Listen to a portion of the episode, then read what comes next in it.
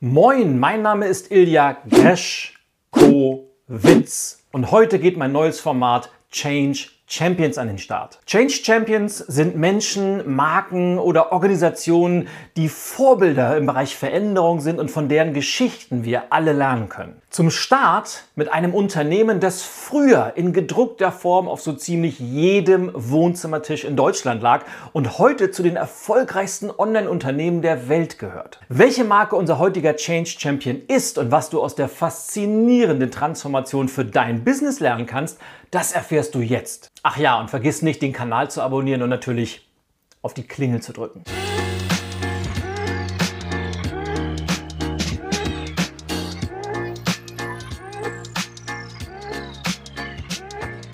Kannst du dich noch daran erinnern, wie du früher als Kind Weihnachten verbracht hast?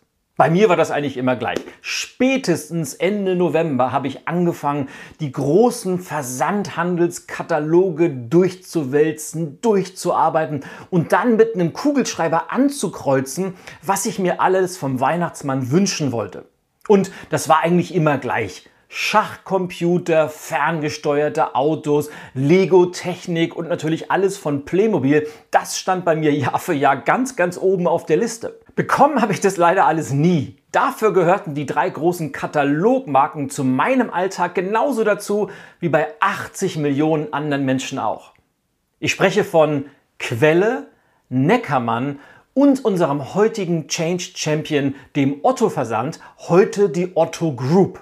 1949 von Werner Otto in Hamburg-Schnelsen gegründet, brachte das Unternehmen 1950 seinen ersten Katalog auf den Markt, in dem auf 14 handgebundenen Seiten 28 Paar Schuhe angeboten wurden. 1951 erschien dann der erste gedruckte Katalog, in dem auf 28 Seiten zusätzlich noch Akten Taschen, Regenmäntel und Hosen angeboten wurden. 1953 betrug die Auflage bereits 37.000 Exemplare und 1958 gehörte Otto mit über 100 Millionen D-Mark Umsatz zu den größten Unternehmen Deutschlands. In den kommenden Jahren expandierte Otto weiter, etablierte mit dem Hermes-Versand einen eigenen Versender, gründete die Hanseatic Bank für Finanzdienstleistungen jeglicher Art, stieg in die Tourismusbranche ein und im Jahr 1982 betrug der Umsatz bereits 3,9 Milliarden D-Mark. 1986 gelang dann aus marketingtechnischer Sicht der erste große Geniestreich mit dem weltbekannten Slogan Otto finde ich gut. Und natürlich profitierte Otto auch von dem wirtschaftlichen Aufschwung durch die deutsche Wiedervereinigung.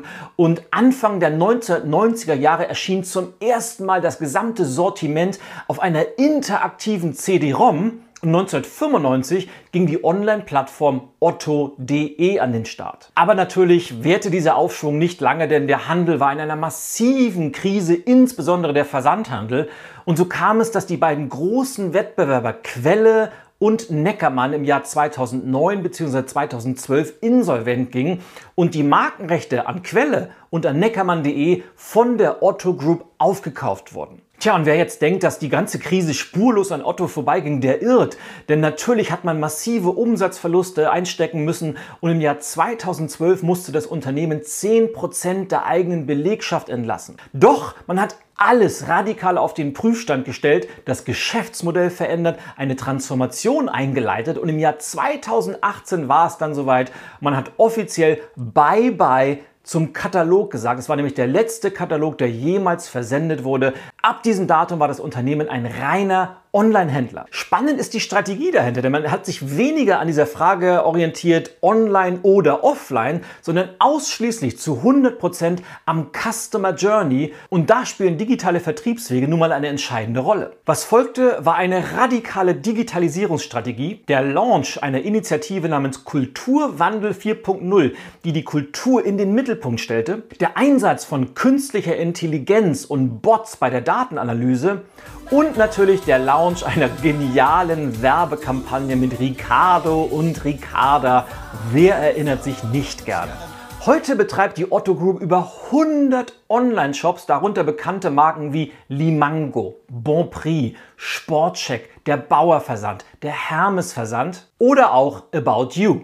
Der große Erfolg dieser Transformation lässt sich vor allem auf einige Sachen runterbrechen. Agile Methoden, das permanente Stattfinden von Fuck-Up-Nights, um die Fehlerkultur zu etablieren. Und die Bereitschaft jedes einzelnen Mitarbeitenden permanent dazuzulernen. Das spiegelt sich übrigens auch im Recruiting wieder, denn die Otto Group stellt lieber nach Potenzial ein als nach Erfahrung.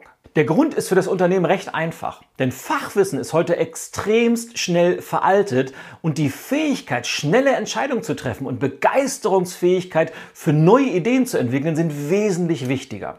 Die komplette Transformation des Unternehmens wurde übrigens vom Vorstand komplett vorgegeben, aber wird auch jeden einzelnen Tag vorgelebt. Unter anderem legt man Wert auf Offenheit, Transparenz, schnelle Entscheidungswege und insbesondere die Akzeptanz von Kontrollverlust, weil Entscheidungen müssen heute ganz einfach schneller gefällt und umgesetzt werden. Tja, und mit all diesen Methoden hat es die Otto Group geschafft, eine radikale Transformation hinzubekommen von einem traditionellen, konservativen Versandhändler hin zu einem ultramodernen E-Commerce-Unternehmen, einem Online-Shop-Betreiber, der wahrscheinlich wie kein zweiter die Möglichkeit hat, Amazon als Platzhirsch anzugreifen. Kommen wir zur entscheidenden Frage. Was kannst du aus der Geschichte von Otto und der dahinterstehenden Transformation für dein Business lernen? Ich habe für dich drei Erfolgsfaktoren rausdestilliert. Erstens, die Bereitschaft, Dinge zu hinterfragen und radikal auf den Prüfstand zu stellen. Und damit meine ich vor allem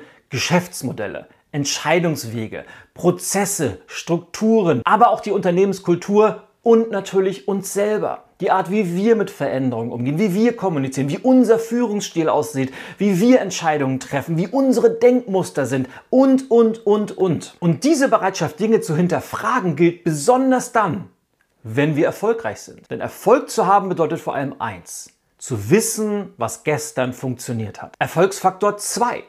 Die Mitarbeitenden und die Unternehmenskultur in den Mittelpunkt sämtlicher Anstrengungen stellen. Denn viel, viel wichtiger als Software, Apps oder Online-Shops ist die dahinterstehende Haltung, ist die Denkweise, ist das Mindset.